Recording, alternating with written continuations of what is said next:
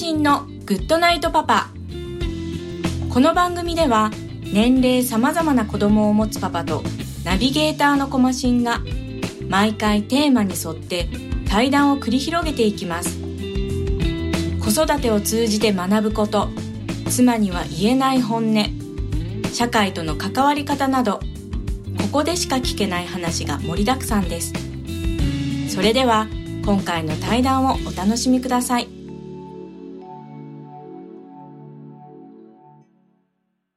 はい、えー今回のゲストは山瀬さんです。よろしくお願いします。お願いします。えー、どうも、今日はどうも、 ありがとうございます。いえいえ。はい。えー、で、今はですね、えっ、と、スカイプで、えー、繋いでおりまして、はいはい、で、えっ、と、山瀬さんが佐賀の方で、で、私がえー福岡というところで、ちょっとあの、できればですね、あの直接ちょっと行って、えー、対面でしたかったとこあったんですけど、正直スケジュール読めないなっていうのもあってですね、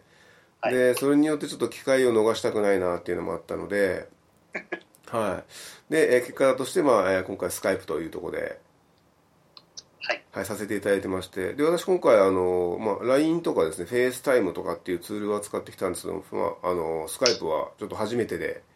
で、えーアプリ触りながら、あの、なんかいろんな、こう、ボタンがあるんでですね、えーどれを使えばいいのかなとかっていうのが、えーちょっとまあなかなか難しいとこは、まあ、あったんですけども、はい、でまあただそういう新しいツールとの出会いというんですかね、えー使ってなかったやつをするっていうのはまああのまあ一個のまあ挑戦ではありますんで、 まあいい機会だったかなと思うんですけど、でそのまあ今言ったみたいな、えー IT ツール群ですね、えーが、えーいっぱいありまして、今すごくまあ便利になったなと。はい。えーいうふうに、えー思うんですけど、えーあで一応私たちの間からちょっと話しておかなくちゃいけないなと思うんですけど、はいえーまあなんですかね、えーまあ、今言ったその広く言えばまあ IT 業界というところで、ね。えーまあ、えーいましてでお付き合いも、えーどうでしょうねえーっともう多分ですね、えー、78年ぐらい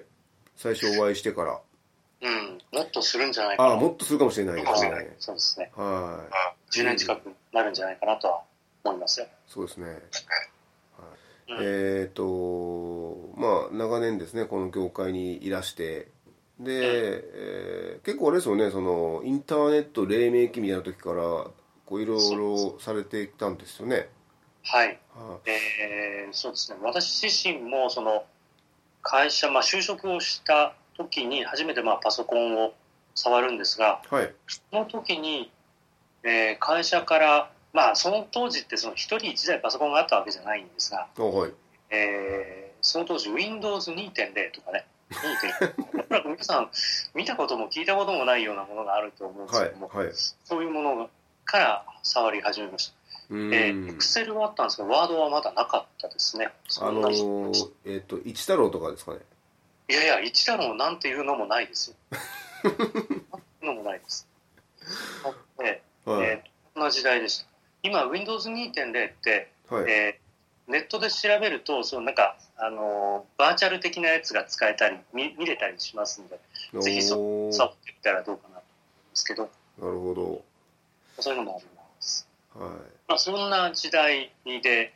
えー会社入ってやっていたんですけれども、い。はい。うんその中でまあ僕自身もその会社でなどんな仕事をしてたかっていうと、まあ、以前の会社ねずっと昔就職した初めの会社なんですけど初めての会社なんですけど、はいえーそこでは、えっと、住宅機器の、えー製造メーカーだったんですけど、うーん。販売促進をやるということで、パソコンで、えーカタログを作るということになったんですね。おー、はい。パソコンを使うことをよくやるようになりました。はい。えーそういう中で、なんだろうな、あの、情報があんまりこうないので、外から情報を集めたいなって思った時に、うん。まだまだインターネットとかなかったんですよ。はい。パソコン通信。パソコン通信パソコン通信。見たことありますいや、ないですね。見たこともないでしょ。ないですね。ニフまあ、今、プロバイダーとかやってますけど、ニフティさんとか、はい。アヒネットさんとかああ、ってはいい。う会社さんはまだ残ってますがそういうところが主催しているネットワークを使ったまあ、文字だけの通信をやるう会社さん、はいあさんねまあ、ネットワークがあったんですね。はい。そこで、えーまあ、情報をいろいろ集めたりして、その当時そうですよ、その文字しかやり取りはしないんですけど、うん。そういう中で車の販売とかやってたんですよ。バイクとかびっくりでしょイメージ湧かないんですけど、どうやってやるんですかイメージ、まあ、黒い画面に文字がいろいろ出てて、なんか、んなんか、なんとかの会みたいな、車の売買とか、なんとかみたいなの出てて、はい。ボタン名とかってボタンを、ボタンっていうか、まあ、数字を、点キーを押して、はい。出てくる。でも、まあ、文字でやり取りをするみたい な。そんな、そんなんですよ。でも、文字の制限もあるし、そのいそこで、隠語みたいなものとかっていうのがああ。使ってましたね。そんは。ないした。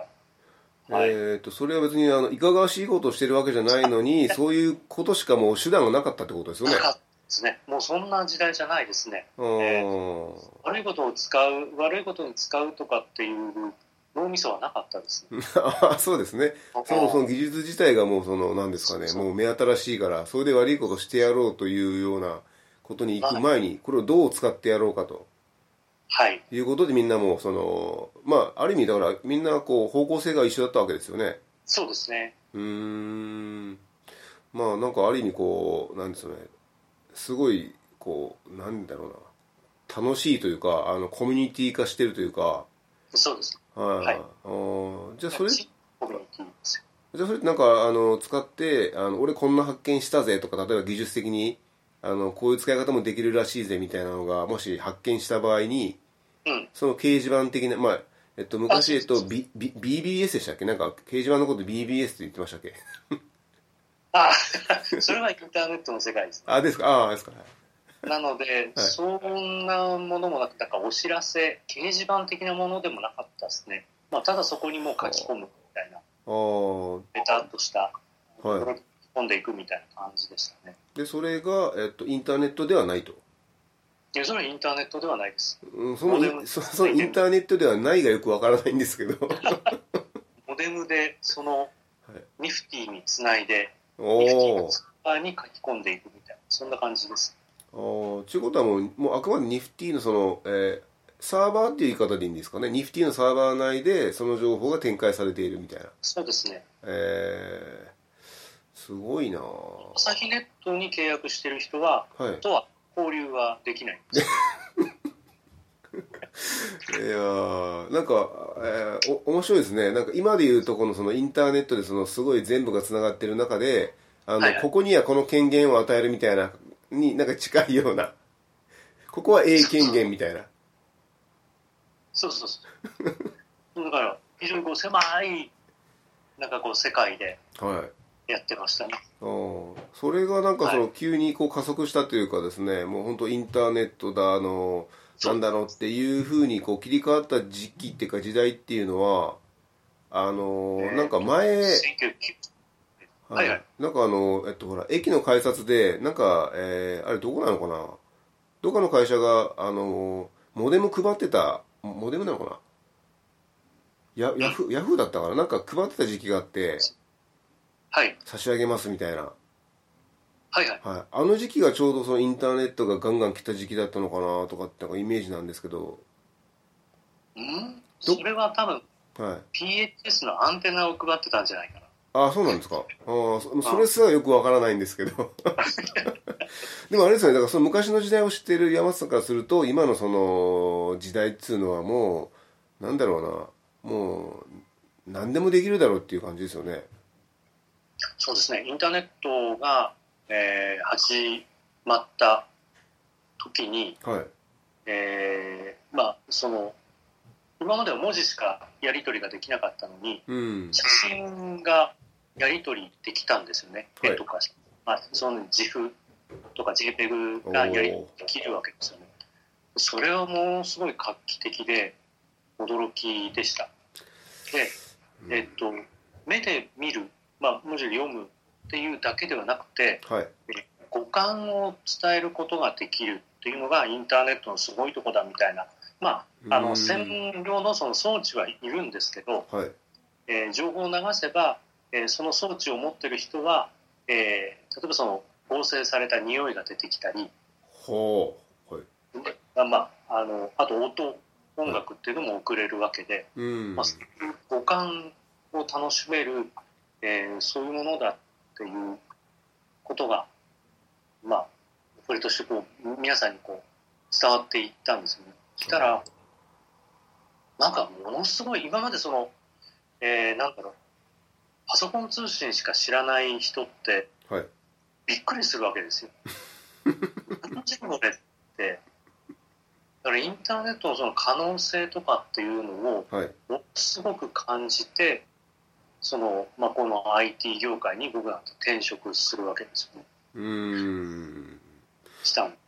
えーっとじゃあその前、えーそのえー IT 業界にいる前は IT 業界、まあ、今でいう IT 業界的なとこではなかったんですかもう全然違いましたあ違いますかおーはいいやーでなんかあれですかねその、まあ、最近もですね、まあ、常にこう IT ツールにとかインターネットを介したなんかその、えーお仕事だったりとか、まあ、されてるかと思うんですけども、うん、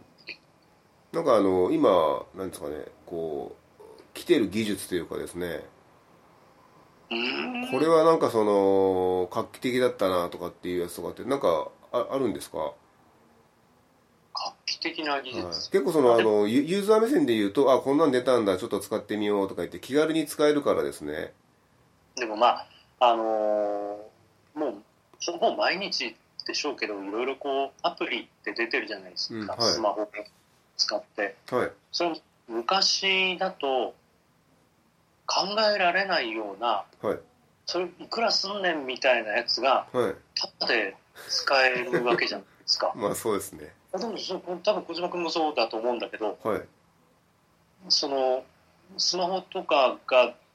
出だしたいやいやもっと前、まあ、パソコンで何かやってた時にはあこういうソフトあったらいいななんて思ってたやつがいはいただただで手に入るわけじゃないですかそうですね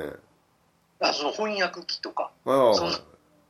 でしょはい考えてみるとそんなんいくらすんねんと思ってたやつがタダで使えるってどういうことやねん ってやっぱりそれはすごく IT のその恩恵をものすごく今受けられる時代だなっていうのはうーん感じますよね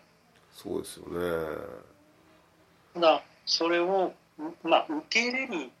人と受け入れない人っていうのがいてうんやっぱり IT に疎い人みたいな方っているじゃないですかはいはいはいでそこってやっぱりこうちょっともったいないなとも思うし、うん誰かやっぱり手助けしなきゃいけないなっていうのは常々やっぱ思ってますね。うーんどう思います？あのー今思ったのがその、まあ、IT リテラシーってよくまあ言われて、はいはいで例えばその仕事で言うと IT リテラシーが低い方に対して、はいえー IT リテラシーが高い方が、えー知識なり、えーなんかを提供するとうんでそこで、まあ、お金が発生すると、はいまあ、でそういう、まあ、ビジネスですよね、はい、でそういうのがありますというところでやっぱり、あのいつもなんですかね例えば IT リテラシーが低い方に、えーこちらが何かお伝えした時に、えーようわからんと、はいうんでまああの怒怒ってらっしゃる方がいるんですけどはい、はい、でまあその気持ちもわからなくはないんですよね、まあ、あっちからしたら多分あの異星人がやってきてですよあのーああ今日からルールは変わったんだとはい、はいはいでこの野郎っつって従えこの野郎みたいなことを言われるような 感覚かと思うんですけど、でもただなんか、それ同時に思うのがですねあの IT のまあい今はそうツールとかのでその拒否反応を示してるんだけども多分この人って IT ツールじゃない何かに置き換わっても同じ反応するのかなっていうのは僕いつも思うんですよおっしゃる通り、多分そうだと思いまあす。だからそういう人っていうふうにして思わないとあ思わないとというかうんその、思うのであのたまたま僕は今回その、えー IT ツール部門で、えーこの方に叱られてるけれども多分ん違う部門でまたこの方に何かをお教えする他のビジネスの方は多分また、あのー叱られてるんだろうなって思うんですよ ね。わかんねえぞと。はいで多はい分それは説明が分かりやすくなっても変わんないと思うんですよね。あっちからしたら。あははい、い、より、まあ、あの分かりやすいその賢い方があのレクチャーをする立場になったとしてもうんあの向こうとしてはもう分からないものなのであ多ー分あのものは違いど同じ反応をするんだろうなって僕は思ってるんですよああーー聞く姿勢ですねそうですねでもそうなってくるともうあのなんでしょうねあのそういう人っていうかもうそういう人生だからですねうんはい、だからそこをななんとかしてあげたいとかそのより便利なあのものをお伝えしたいっていう気持ちも途中でちょっとだんだんテンション下がってくるんですよね、うんうん、で最後はやっぱ人になってきて、えーまあ、この人やったらなんとかこうとか、えー思うふうにやっぱなるんですよねまあそうですねうんだからそこはここまでやっぱりうん そでんなこともその辺ってやっぱほら仕事柄結構ねそういうなんか状況にもなることが、まあ、あるかと思うんですけどあの山本さんそういう人が目の前に現れた場合とかですよ、うんこうどどうどうしますかまあまあでも本当にそういう方いろいろこういらっしゃってうんえー、どうだろうなもう鼻からあーこう拒否してる方はいにはもうどうしようもないよね手の施しようがないっていうかそうですよねどうしようもないしっていう感じにもなるし、はいその方その方に合わせた、えー説明の仕方をしていくのではい本来1から100まで教えたいと思ってるんだけれども、えーこの人には50点でいいかな30点でいいかなってうんのとこまでできればいいかなってうん思うようにしてますねあー全部はやっぱり無理でしょうそうですね一定の期間ではあなのーでちょっとこう時間を空けて、はいえーえー教えていくとかはいえーこう必ず毎日使うようなものから教えていくとか、うんあーですもんね。うーんまああの、えーそのやれミレニアムなんとかで2000年の頃って、はいえー、ゾコン教室っていうのがよく開かれていて、うんここに、まあ、教えてたこともあるんですね。お教ーえに行かなきゃ。でね、びっくりしますよ。はいええーその電源を入れてくださいっていうところから教えなきゃいけないですし、はいはいマウスを持って、はい僕は先生なん先生なんではいマウスを持ってっつって右手で持って宙に浮かしてこうやって、うんあの宙にこう転がしてくださいそしたら動きますマウスが画面のマウスが動きますポインターが動きますなんて言ってたらはい本当に空中でこうやって生徒 のいやあーこれで笑い事じゃないんですよあほんちょっとゾッとしたんですよね。で普段でそういうことをやってる人もいたんですけどあはい本当に目の当たりに見るとちょっとね引くああいやいやでもあれですねちょっと今思ったんですけどあいの、それってあの今の時代にですよあの、まん漫才師がやったら絶対ウケるなと思うんですよ受けるあう受けるでもねはい本当に現場ではね凍りつくよ、えでもあのあれなんですよあの本当ちょっと今ふと思ったんですけどあのお笑いの場合もあお笑いの場合ですねあのやっぱネタの中でそのそりゃねえだろうっていうことをあえてやって笑いが生まれるっていうパターンが多いなと思ったんですよねはいで今言ったまさにそのマウスを右手で空中にこう右手をあ要は上げるわけでしょはい先生ですから、はいそんなやついねえやろって今だ今の時代みんな分かってるからそこに笑いが生まれると思うんですよね、はいでもなんかお笑いってそういうことが多いなと思ってでもうあのね教える側としてはその凍りついてるかもしれないんですけどうんはい本当なんかあのお笑いとかなんでしょうねそのいうやつってそこをうまく巧みにこう言ってるなと思うんで、はいまあ、ちょっと今ふと思ったんで言ったんですけどうんまあでも凍りつく瞬間ですよねそれはそういういろんな方がいらっしゃるのでそこにやっぱり合わせて寄り添って、うんえお話をしていく、まあ、教えていくしかないですよねうーんもういろいろ、えー言われてもわからないまたその横文字があったりするじゃないですかそうですねよくわからない、まあはいだからそれを極力日本語に直してお話をするようにしてるんですけど、うんうんうんですね、やっぱ難しいなとは思います。あーあのじゃあ逆にですね今度はあの山瀬さんがその何かしら、まあ、何でもいいんですけど教わる立場になったとしてですねはいはい。はい、その時の姿勢ってどうどうですかそのまあ山下さんねそんなに僕あの今までお付き合いしててからその、ね、異星人が来てもなんだこの野郎とかっていうタイプではないと思ってるので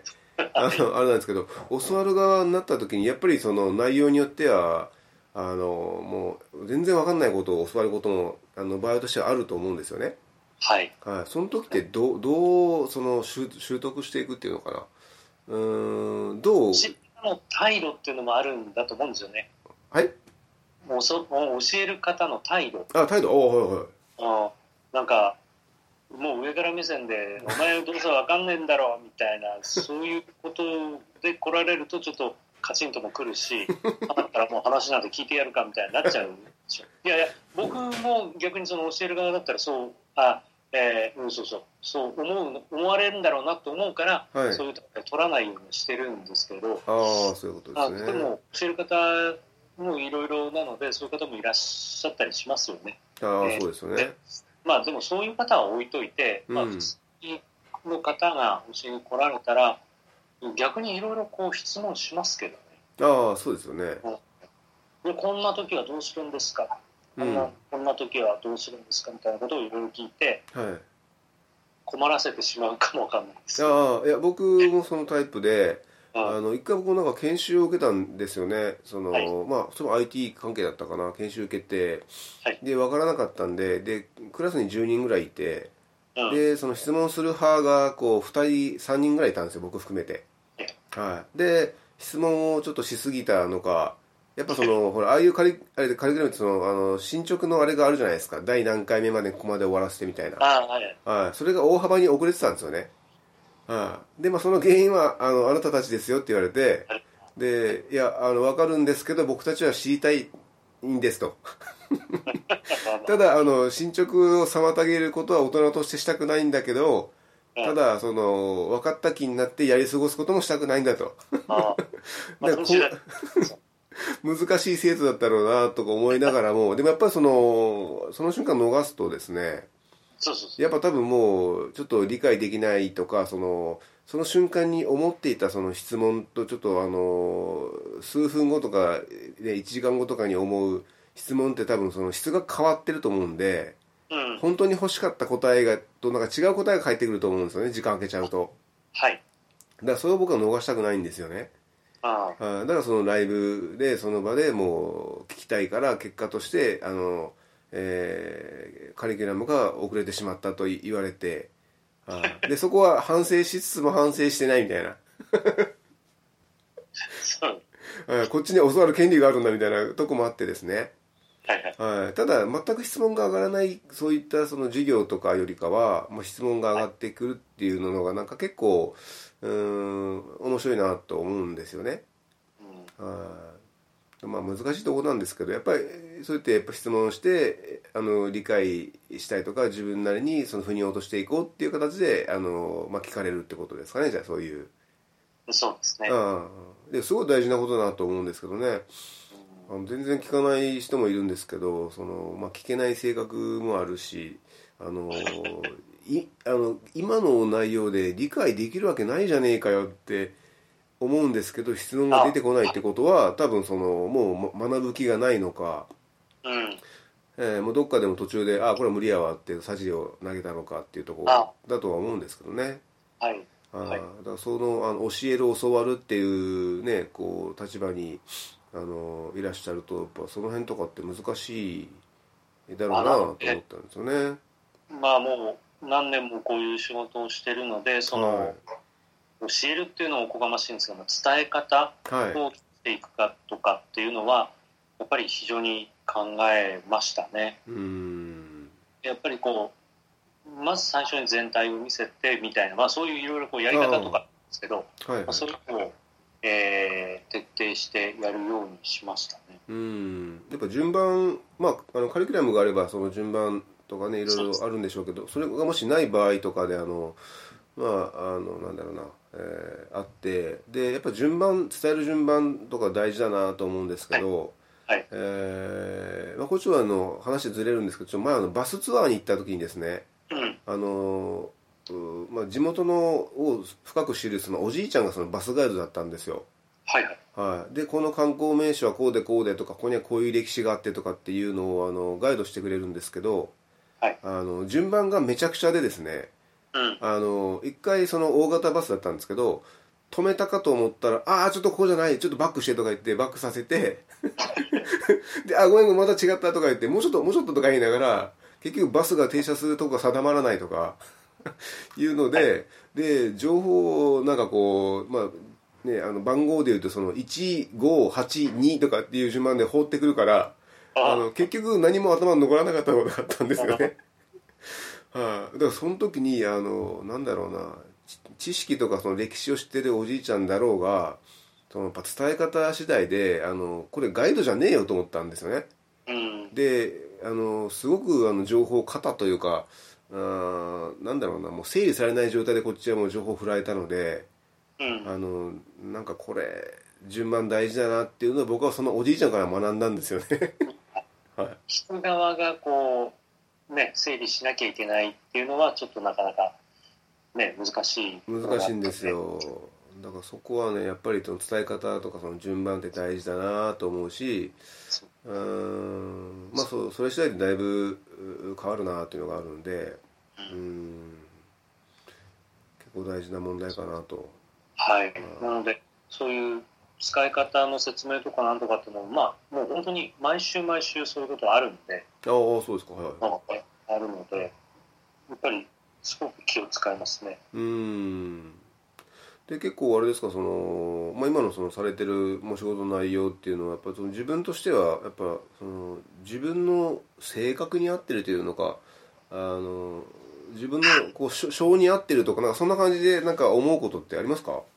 いや、性に合ってるわけではないと思います。あそうですかはいはいただ、えーやっぱり時間をかけて、うんえーそういうふうにしてきた、えーただのノウハはいウなんですよね。うーんそうです仕事だと思ってるし、はい。うんじゃあ、その性格的にそれ合ってるかっていうと、ちょっと違うかなと思います。うーん あーまあまあでもそれを今なりわいにされているということでで,、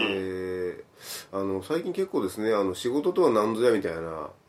こう、はいことをですねあの話す機会がいろんなところであるんですけど、うん。あーでちょっと先日ですねたまたまあの言われたあーあの、えーと相手の方が言ってたのがあの自分の価値とかは認めていると。うん。存在価値っていうのかなは認めているんだけどあの仕事における存在価値は僕その認めたことがないって言われたんですよんそその人がですね、はいえー例えばその社会的に役立っているっていうふうに感じたことはあるんだけど、はいそれが例えばこの会社に入ってその仕事の中で今自分役立ってるわっていうふうに感じたことはないって言われてたんですようん。はい、だから僕はその、えーあ僕はその方は、えーその仕事においても自分は役立ってるっていう風な実感を一回でもいいから味わいたいとうん。あでそれを味わうことで、あのーまあ、社会としの社会人として、えーなんだろうなえー存在価値を認めてる自分とそこで初めて結ばるんじゃないかとうん。いう話をしててだから仕事で役立つっていう風な実感を味わいたいってなんかすごく願ってたんですよね。うん。はいで僕も確かにあの仕事で今自分がやってることがどうえあの役立っているんだろうとかうん。いうことであの確かに役立ってるわって実感したことが確かにないのかもしれないなってあのその人の話を聞きながら思ったんですよね。うん。は仕事で役立つって何何に対して役立つだってるっていうふうに思われ思思いたいんだい、あーあどうなんでしょうねで、えーあそうだなそうですねそういった意味ではそっか僕はだから例えばその他人の他人に役立ったとかうんいうことだったらなるほどと思うんですけどその役立った実感ってなってくるとうーん例えばその自分が属する組織に対してかもしれないしうんまあいろいろあると思うんですよねただそういうなんかまあ役立った感ををなんかこう感じたことがないので、えーそこをちょっと一回自分でああの実感したいんだって話をそっかはいだったんでまあその時にああじゃあ仕事ってなんやろうなとううん、いうことをちょっとまた僕改めて思って、はい。はいでもまああの片やですねあの、まあ、多くの友人たちは、えー別にそんなことはどうでもいいじゃないかとうん。いうふうなあの、まあ、人たちもいっぱいいて、はいうん。うん実際そのまあ仕事の種類にもよるんですけどあの分かりやすく例えばそのパン屋さんとかだったら自分が作ったパンがあ目の前で売れて美味しいですとか美味しかったですって言って言われるのはすごく分かりやすくてしかも短時間で評価が来るからいいと思うんですけどうん。やっぱ仕事によってはその本当にこれいつどこで役に立ってんのかなとか直接ありがとうと言われない仕事もいっぱいあると思うんですよね。うん。はい、やっぱそういった方々って確かに役立った実感っていうのを持つって言っても、まあ、なかなかイメージしづらいのかなとは思ったんですよ。えーでもそれはそういう意味ではその仕事に役立ったかどうかっていうのはその頼られるかどうかはい、信頼されるかどうかっていうところかなとも思う思うしなるほ例えばその野球チームソフトバンクで、はいえー野球の試合でホームランを打ちましたうわすげえなそいつが一番偉いのかってなっちゃうところもあるけど、ど。はい、確かにそうそういう、えー MVP かもわかんないけれども、でも裏方でいろいろと、えーなんかこうベンチを掃除してくれる方もいらっしゃれば、うん、えーポスター貼ってる営業の方もいればみたいなところがあるわけで、おえーー、全てが、えーチームとして、えー成り立ってるなりわいとしてるわけじゃないですか。そうですね。それが、えーうまく回っているうん、それを、えーまあ、頼りにしているはい、あいつが、えーポスター貼ってくれるから客がいっぱい入ってきて、えーいい仕事がいい仕事とかいい素振りができてホームランが打てるみたいなやっそういうんぱり、えーこうつながりっていうか信頼っていうかはい、頼りにされるっていうところがなるほやりがいがやりがいっていうところじゃないかなというのを、えー一人の会社になって初めて気づきます。ど。ああ、そうですね。その、ああ、そうですね。あの今今仕事をしている中で、はえっとまあ、仕事を一緒にするっていうのは外部の方なんですよね。い、うん、明らかにお金が発生する的な流れではあるんですけど、はい、その中でお金が発生もするんだけれども、頼りにしてくれる、うん、そういう方々、まあうんえっと、協業している方々がいらっしゃるってことは、非常にありがたいし、頼りにするし、頼りにされてるっていうことも非常にありがたい。はい、し、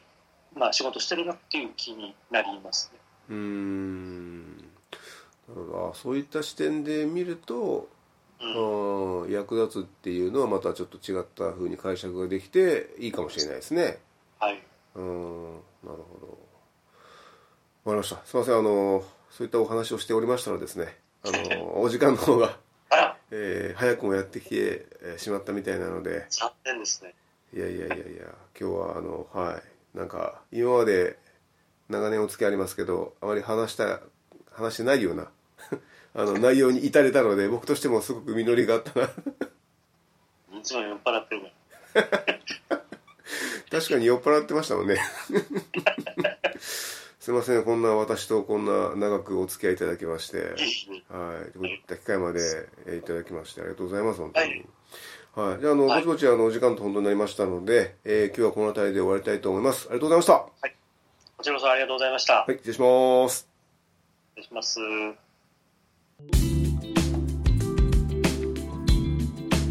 コマシンのグッドナイトパパ今回の対談はいかがだったでしょうか分かるとは分けることとよく聞きます何か新しく物事を覚える時には分けることが重要になると思いますではまた来週お会いしましょうおやすみなさい